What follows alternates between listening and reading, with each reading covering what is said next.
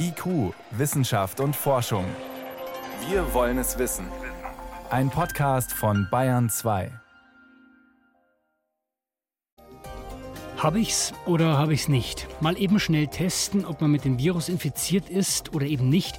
Wann die so wichtigen Schnelltests kommen, das ist gleich eines unserer Themen. Außerdem Angriff auf die Superrechner. Wer hackt momentan die großen Forschungscomputer? Und Quizfrage, welchen Winzling kann man nur sehen, wenn ein Auto eine Vollbremsung macht? Die Antwort und viele mehr gibt's in der nächsten halben Stunde. Schön, dass Sie dabei sind. Wissenschaft auf Bayern 2 entdecken. Heute mit Stefan Geier. Die Besucher eines Restaurants, eines Gottesdienstes, Arbeiter in Fleischbetrieben sind alles aktuelle Fälle von Corona-Ausbrüchen in Gruppen. Wenn die Maßnahmen gegen Corona gelockert werden sollen, ja, dann brauchen wir ein effektives Alarmsystem. Sobald sich irgendwo Infektionen häufen, muss man sofort reagieren und dann eben die Einschränkungen wieder hochfahren. Und das ist auch der mittelfristige Plan der Politik. Man wüsste dann einfach schneller, welche Kontaktpersonen man gegebenenfalls auch testen und vielleicht in Quarantäne schicken muss. Ein Mittel, um das zu vereinfachen, sind die sogenannten Schnelltests. Denn bislang dauert es noch mehrere Stunden, bis Labore eine akute Infektion nachweisen können. Renate L. über zwei aussichtsreiche Ansätze, das schneller zu machen. Seit etlichen Jahren arbeitet die Firma GNA Biosolutions in Martinsried bei München an einem kleinen mobilen Gerät, mit dem man Proben schnell auf Krankheitserreger untersuchen kann. Und zwar mit der bewährten PCR-Analysetechnik, der Polymerase-Kettenreaktion zur Vermehrung von zum Beispiel Viruserbgut um dann nach charakteristischen Erbgutabschnitten zu suchen. Letztlich soll ein Gerät entstehen, in das man die Proben eingibt, wie sie sind, und nach kurzer Zeit das Ergebnis hat. Ganz so weit ist die Entwicklung noch nicht. Etwas Handarbeit ist noch erforderlich. Aber die neue Technologie kürzt das Verfahren schon erheblich ab, erklärt Federico Bürskens, Geschäftsführer von GNA Biosolutions. Mit unserer PCA-Technologie kann man in etwa 15 Minuten im Gerät zu einem Ergebnis kommen wenn ein Laborant diese bis zu acht Proben, die unser Gerät gleichzeitig prozessieren kann, vorbereitet hat und in das Gerät hineingebracht hat. PCA steht für Pulse Controlled Amplification. Die Probe wird mit kurzen Energieimpulsen innerhalb von Mikrosekunden erwärmt, während man beim klassischen Verfahren einige Zeit warten muss, bis die Probe warm ist. Micha Nübling, Experte für In-vitro-Tests beim Paul-Ehrlich-Institut, hält die Methode für einen echten Fortschritt. Weil das ja ein Gerät ist, was überall hingestellt werden kann, was portabel ist. Die Technologie hinter der Diagnostik selbst ist bekannt. Das ist die übliche PCR. Nur ist hier auch noch das Besondere, hier läuft das alles viel schneller. Schon der aktuelle Entwicklungsstand des Geräts, also mit der Probenvorbereitung von Hand, würde Tests außerhalb klassischer Labore ermöglichen. Man stelle sich vor, man wartet am Flughafen oder an der Grenze und weiß nicht, ob man jetzt ins Flugzeug einsteigen oder auch aussteigen darf. Da macht es natürlich einen riesen Unterschied, ob man in insgesamt 30 Minuten etwa zum Ergebnis kommt oder ob man zweieinhalb Stunden warten muss, wie das mit den herkömmlichen Systemen in der Regel dauert. Wenn alles gut läuft, könnte dieses Szenario noch zur kommenden Reisesaison Realität werden. Wir streben an, im Juli in die Sonderzulassung zu gehen. Allerdings ist das im Moment sehr abhängig auch von der Versorgung mit diagnostischen Vorprodukten, die gerade sehr, sehr stark gefragt sind auf dem Weltmarkt, die nicht so leicht zu bekommen sind. Das heißt, es gibt da einen gewissen Unsicherheitsfaktor und wie schnell dann das Bundesinstitut für Arzneimittel und Medizinprodukte dann zu einer Zulassung oder Entscheidung kommt, das liegt dann natürlich auch nicht mehr in unserer Hand. Weil auch in den USA diese Reagenzien knapp werden, haben Forscher dort eine ganz andere Analysemethode entwickelt.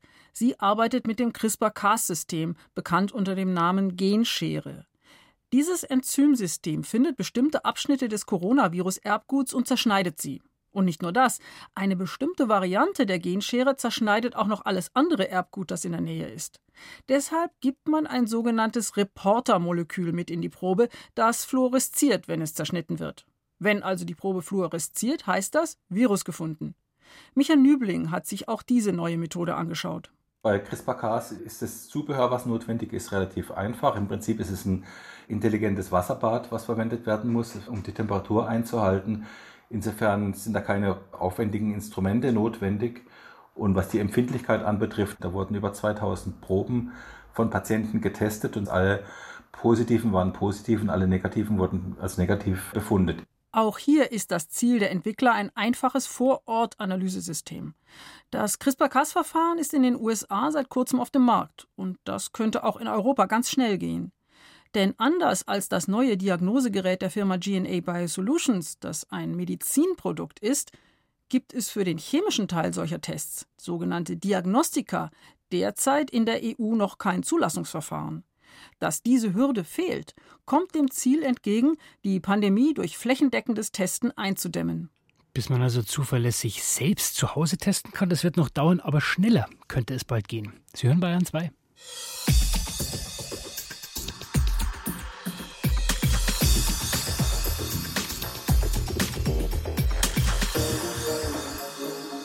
Und es ist 18.11 Uhr. Wenn man einen der besten und schnellsten Computer der Welt hat, dann ist klar, dass man ab und zu angegriffen wird von Hackern. Und so gehören Angriffe auf sogenannte Supercomputer für die Forschung zum Alltag. Die stehen in Deutschland in den großen Rechenzentren in Garching, Jülich, Karlsruhe, Dresden, noch ein paar andere. Dass aber mehrere dieser Superrechner gleichzeitig und konzertiert angegriffen werden, das ist schon besonders. Und dann auch noch gleichzeitig in Deutschland, der Schweiz, Großbritannien und Spanien. Genau das passiert zurzeit. Deshalb die Frage an meinen Kollegen Peter Welchering, der diese Situation für uns beobachtet. Peter, mehrere dieser hochgezüchteten Supercomputer sind sogar komplett vom Netz genommen worden. Was ist denn da genau passiert? Ja, die Angreifer haben sich Zugang verschafft und sie haben dann mehrere Benutzerkonten auf diesen Rechnern angelegt. Mhm. Das klingt ja erstmal ziemlich harmlos. Aber das zeigt eben zum einen, die Angreifer konnten tatsächlich die allerdings nicht sehr hohen Sicherheitsmaßnahmen, die es da im wissenschaftlichen Bereich gibt, überwinden. Und wer sich da ein Benutzerkonto anlegt, der kann eben in der Regel auch mehr machen mit so einem System. Denn um so ein Benutzerkonto anlegen zu können, da braucht man ja einiges an Administratorenrechte. Mhm. Und Administratorenrechte, die hat nur der Systemadministrator. Der ist sozusagen der Herrscher des Supercomputers. Und wir wissen aus Einbrüchen in anderen Rechenzentren, dass eben das Anlegen von solchen Benutzerkonten eigentlich immer so der erste Schritt ist, um das Computersystem erstens weiter auszuspähen und zweitens irgendwann mal das System dann auch einfach komplett zu übernehmen. Gut, die sind also sehr weit gekommen. Weiß man denn schon, was die Hacker wollten? Also wer profitiert davon? Ja, da gibt es unterschiedliche Erklärungsansätze. Die wahrscheinlichsten, entweder will jemand einfach Forschungsdaten stehlen, da haben amerikanische Sicherheitsbehörden sofort gesagt, ja, die Chinesen, die wollten hier doch vermutlich solche Forschungsdaten rund um die Corona-Forschung stehlen, also Impfstoffstudien und Entwicklung von den Medikamenten. Ist es realistisch, dass jemand wirklich Corona-Forschungsdaten klaut? Also das ist nicht nur bei der Impfstoffentwicklung, das ist auch bei anderen Pharmaprojekten durchaus passiert. Wir haben es ja eben auch mit Industriespionage zu tun. Allerdings sind dann immer genau die Rechner angegriffen worden, auf denen solche Berechnungen gelaufen sind.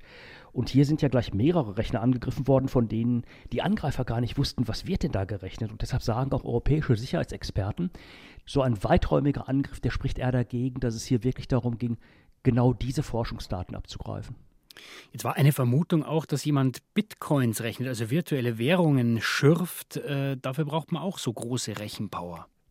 Das ist in der Vergangenheit auch schon passiert und da kann man viele, viele Bitcoins machen. Einige Studenten sind sogar reich geworden damit. Aber da waren auch nur immer einzelne Rechner betroffen. Und hier, wie gesagt, ein groß angelegter, koordinierter Angriff, der erfordert eben sehr viele Ressourcen und allein das ist schon sehr teuer. Und ob man das in den Angriff investierte Geld dann durch Schürfen von Bitcoins wieder zurückbekommen würde, also das ist doch sehr fraglich und so wird auch gegen diesen Erklärungsversuch argumentiert. Weitere Vermutung, jemand braucht so einen Supercomputer, um ein aufwendiges Problem zu simulieren. Wer könnte da beteiligt sein? Also da haben japanische Sicherheitsexperten den Verdacht geäußert, dass tatsächlich entweder Staaten, die keine eigenen Supercomputerressourcen haben, hier direkt ihre Angreifer losgeschickt haben. Da wird es dann etwa um die Entwicklung von Raketen oder Simulation von Waffensystemen gehen. Oder aber, dass tatsächlich Hacker das im Auftrag von Staaten machen. Und wenn man sich da mal anschaut, China fällt dann raus aus diesem Verdachtsschema, Russland auch, weil die haben genügend eigene Supercomputerkapazitäten. Und daher gab es dann die Einschätzung, da könnte etwa Nordkorea dahinter stecken, weil die gerade für ihr Raketenprogramm ja viele Rechenkapazitäten brauchen. Und die zweite Hypothese war, der Iran sei beteiligt, denn für ihr Atomprogramm haben die gerade auch entsprechenden Rechenbedarf. Und tatsächlich haben dann britische Sicherheitsexperten die Einschätzung geäußert, ja, Tatsächlich gibt es in den letzten Wochen vermehrt Nachfragen, die über verschiedene Angebotsplattformen laufen, nach Angreifern, die genau solche Dienstleistungen zur Verfügung stellen, sprich Konten auf Supercomputern rund um die Welt hacken und die dann an Auftraggeber weiterleiten. Viele Vermutungen hat man, bislang wenig Beweise. Peter, dein Fazit nach der bisherigen Recherche, wie gravierend, wie bedrohlich ist denn dieser gleichzeitige Angriff auf die Forschungsrechner?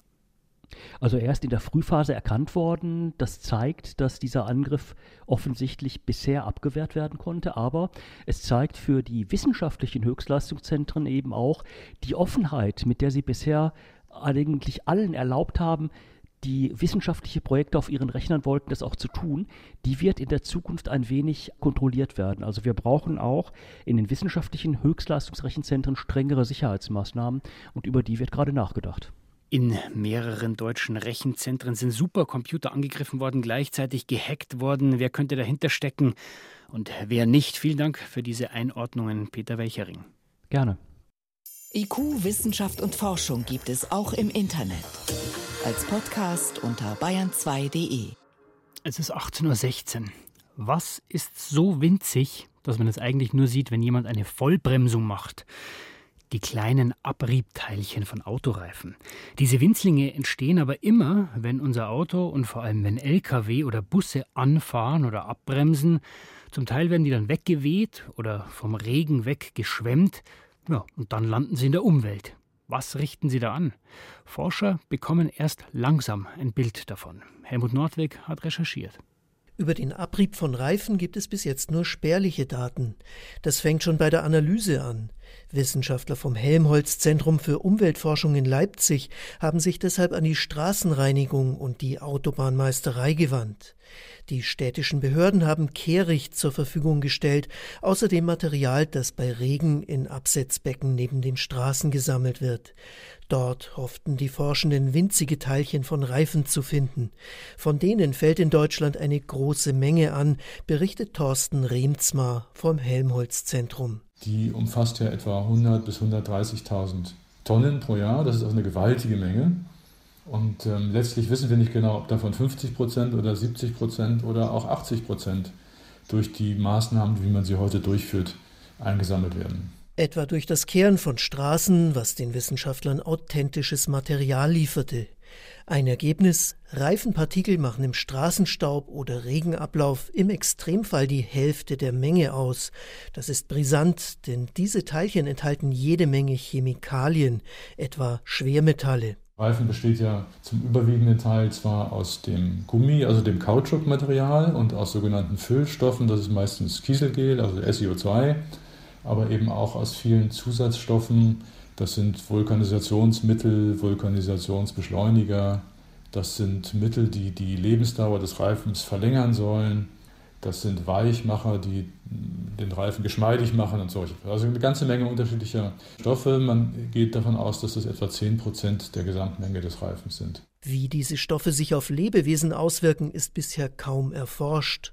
Ein neues Ergebnis stammt von Louise Lynn Halle von der Universität Roskilde in Dänemark. Sie hat einen wenige Millimeter großen Flohkrebs untersucht. Von ihm ernähren sich viele Wasservögel. Er ist also wichtig in der Nahrungskette. Wir konnten beobachten, wie sich Magen und Darm der Krebse gefüllt haben. Sie können die Reifenteilchen aber wieder ausscheiden. Die bleiben also nicht unbedingt drin. Einige hundert Teilchen können einen Flohkrebs aber trotzdem töten. Das sind Laborexperimente. Es ist bisher nicht klar, ob die winzigen Tiere auch in der Natur so viel aufnehmen. Aber die Umweltbiologin hat auch den Effekt der Chemikalien auf die Flohkrebse im Aquarium ihres Instituts untersucht. Dabei hat sich gezeigt, dass das Alter der Reifen eine wichtige Rolle spielt. Der Abrieb eines fabrikneuen Reifens beeinträchtigt das Wachstum der Flohkrebse wesentlich stärker und war auch häufiger tödlich als bei Reifen, die schon viele Kilometer hinter sich hatten. Wir haben uns 19 organische Stoffe und 9 Metalle angesehen. Dabei haben wir gefunden, dass die Verbindung 1-Octantiol vor allem in Teilchen aus neuen Reifen vorkommt und auch Kupfer. Wir nehmen also an, dass diese beiden sehr wahrscheinlich dazu beitragen, dass der Abrieb von neuen Reifen schädlicher für die Tiere ist. Wie viel von den Chemikalien in der Natur frei wird, dazu gibt es noch keine Studien. Aber eine Untersuchung aus Finnland liefert einen Hinweis. Muscheln aus der Ostsee reichern Schwermetalle und organische Stoffe aus Reifen an. Biomarker deuten auf erhöhten Stress hin. Und zwar, wenn die Muscheln von einer Menge an Reifenteilchen umgeben sind, die am Grund der Ostsee tatsächlich zu finden ist. Winzige Abriebteilchen vom Autoreifen in die Umwelt. Ein Beitrag von Helmut Nordwig. Bayern 2.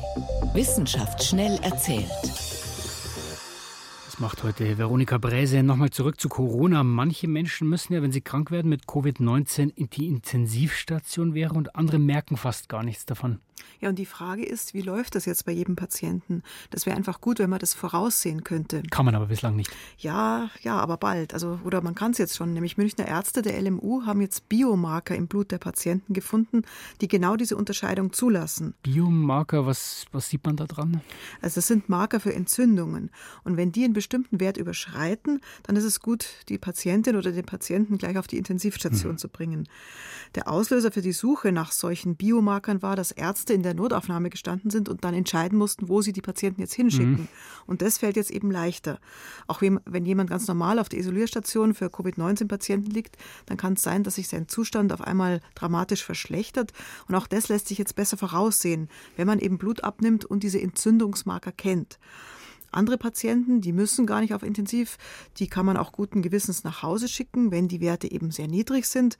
Nur fünf Prozent der Patienten entwickeln Atemnot und müssen künstlich beatmet werden. Das heißt, man kann die Intensivbetten jetzt für diejenigen bereithalten, die es dann wirklich brauchen. Kliniken können also viel besser planen mit diesem Bluttest. Auch Medikamente, die solche Entzündungen dann hemmen, die können jetzt früher gegeben werden, wenn sich eben absehen lässt, wie die Krankheit weiterläuft. Kleiner Fortschritt. Jo. Jetzt ein ganz anderes Thema. Es geht um vermeintlich leere Schriftrollen vom Toten Meer. Die stammen aus der Zeit vor und nach Christi Geburt. Vor 70 Jahren hat man die entdeckt und dann in Israel aufbewahrt. Jetzt ist natürlich die Frage, was steht drauf? Ja, nichts. Also die schauen Ui. ganz leer aus. Mit bloßem Auge erkennt man da gar nichts auf mhm. diesen Schriftrollen aus Papyrus und Pergament. Ähm, ein Forscher hat dann eine ganz schwache Markierung gesehen, vielleicht einen Buchstaben, und später hat sich herausgestellt, das war ein L. Und nach dieser kleinen Entdeckung sind sie neugierig geworden, die britischen Forscher, und haben die Rollen mit modernen Bildgebungsverfahren untersucht, mit Multispektralaufnahmen. Ah. Und so kam eine Art Geheimschrift ans Tageslicht. Wie damals die Tinte aus Zitronensaft. Mhm. Das ist aber diesmal eine Tinte aus Ruß. Und im Laufe der Jahrhunderte ist diese Tinte aus Ruß verblasst. Am deutlichsten ist nun das Wort Schabbat auf einer Schriftrolle mhm. zu sehen. Außerdem haben sie noch eine Bibelstelle entdeckt, die jemand mit dieser Tinte aufgeschrieben hatte. Aber mehr als so ein paar Zeilen haben sich da leider nicht rekonstruieren lassen. Vieles ist nicht, aber trotzdem schön, dass die Geheimschrift noch ans Tageslicht kam.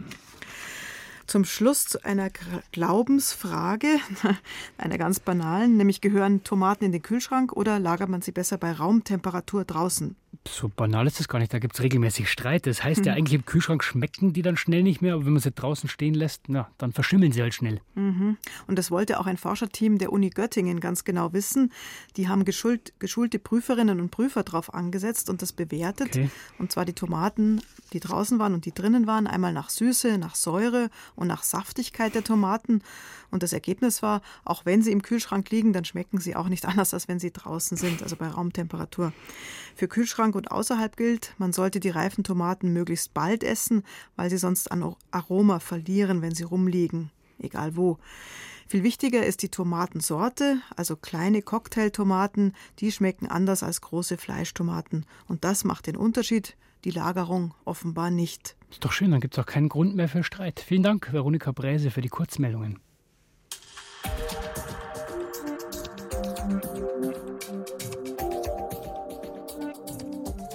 Unsere Sprache prägt unsere Kultur, aber Sprachen können auch verloren gehen, wenn sie nämlich in Vergessenheit geraten und damit aussterben. Und wenn dann Forscher viele Jahrhunderte später Inschriften zum Beispiel finden einer verlorenen Sprache, haben wir ja gerade in den Meldungen gehört, dann stehen sie oft vor einem Rätsel. Was bedeuten die Schriftzeichen? Da könnte man jetzt denken, da braucht man auf jeden Fall einen Menschen, um dieses Rätsel zu lösen. Forscher versuchen jetzt aber auch Maschinen dafür einzuspannen, und zwar Maschinen, die dazulernen können, sprich künstliche Intelligenz. Was damit möglich ist, Sebastian Kirschner. Vor über 100 Jahren stößt Arthur Evans bei Ausgrabungen auf der griechischen Insel Kreta auf seltsame Tontafeln. Sie tragen Inschriften einer unbekannten Sprache. Linea B tauft sie der britische Archäologe. Jahrzehnte vergehen, bis ein Mensch sie entschlüsselt. Erst 1952 gelingt es Michael Ventris, einem jungen Amateurlinguisten, die Sprache als frühe Form des Griechischen zu identifizieren. Den Versuch, das Rätsel von Linear B zu knacken, hat letztes Jahr ein Team um Jiaming Luo vom MIT wiederholt. Mit dem Unterschied, dass es erstmals völlig automatisch ablief, mithilfe eines Maschinenlernsystems. Doch auch mit Hightech war das Enträtseln der Sprache schwierig. Die Herausforderung besteht darin, dass wir keine parallelen Daten haben. Der Vorteil dabei ist jedoch, dass wir die Bewertungen vornehmen. Das heißt, wir stützen uns auf linguistische Kenntnisse über zwei verwandte Sprachen. Und diese Kenntnisse helfen uns, dem System eine Art Signal zum Lernen zu liefern. Das Problem, das Luo hier schildert, Normalerweise entschlüsseln Maschinen eine unbekannte Sprache, indem sie Texte daraufhin analysieren, wie oft ein Wort vorkommt und mit welchen anderen Worten zusammen. Der Haken daran? Es setzt große Textmengen zum Trainieren der KI voraus. Und die gibt es bei Sprachen wie Linear B oft nicht. Luo und seine Kollegen umgingen das Problem. Sie wussten bereits, dass Linear B eine Frühform des Griechischen ist. Sie trainierten daher die KI mit Wissen, wie sich Sprachen im Lauf der Zeit weiterentwickeln. Also, dass zum Beispiel verwandte Worte ihre Buchstabenfolge behalten. Der Test der KI-Software ein Erfolg, der Hoffnung auf weitere Entschlüsselungen macht. Wenn man eine Sprache entziffert, entziffert man auch gleichzeitig eine Kultur. Und plötzlich bekommt man Zugang zu dieser ganz großen Kultur, die entweder vergessen war oder ja, unzugänglich. Und das ist natürlich spannend. Sagt der Altorientalist Enrique Jiménez von der Münchner Ludwig-Maximilians-Universität. Er nutzt künstliche Intelligenz, um mit ihrer Hilfe 3000 Jahre alte Keilschrifttexte aus Mesopotamien wieder lesbar zu machen. Denn die sind meist nur in Fragmenten überliefert, manche nur wenige Zentimeter groß. Ein gigantisches Puzzle, dessen Lösung die KI enorm beschleunigt. Wo früher Sprachwissenschaftler ein passendes Puzzleteil pro Jahr fanden, findet Jimenez nun zwei am Tag. KI hat die Erforschung alter Sprachen zweifellos revolutioniert. Doch wenn es darum geht, verlorene Sprachen zu entziffern, wird es deutlich komplizierter. Wie zum Beispiel bei Linear A, einer Sprache, auf die Archäologe Evans auf Kreta ebenfalls um 1900 gestoßen war. Texte in Linear A stellen Experten bis heute vor ein Rätsel. Bislang ist an dieser Aufgabe auch das KI-System des MIT gescheitert. Je älter die Sprache, desto schlechter meist auch die Qualität und die Verfügbarkeit der Daten. Es gibt also nicht genug Texte, um die Maschine zu trainieren. Das eigentliche Problem aber? Linear A ist eine isolierte Sprache. Das heißt, es ist bislang keine verwandte Sprache bekannt. Altorientalist Jiménez zweifelt deshalb daran, dass manche verlorene Sprache, wie etwa Linear A, jemals entschlüsselt werden kann. Das sieht auch der Kölner Computerlinguist Jürgen Hermes so. Allerdings liegt das für ihn auch an den Grenzen von künstlicher Intelligenz. Künstliche Intelligenz ist natürlich ein schwieriger Begriff. Der Maschine ist egal, was hinten rauskommt. Die, die fühlt nicht und die kontextualisiert halt auch nicht. Soll heißen, KI ist gut darin, Muster zu erkennen. Was ihr im Vergleich zum Sprachwissenschaftler aber weiterhin fehlt, sie versteht die Sprache nicht. Trotzdem sind Hermes und Jimenez davon überzeugt, dass KI für weitere wichtige Fortschritte beim Entziffern verlorener Sprachen sorgen wird. Also künstliche Intelligenz kann helfen, verloren gegangene Sprachen wiederzufinden. Mit dieser Hightech-Entschlüsselung war es das für heute von IQ. Am Mikrofon war Stefan Geier.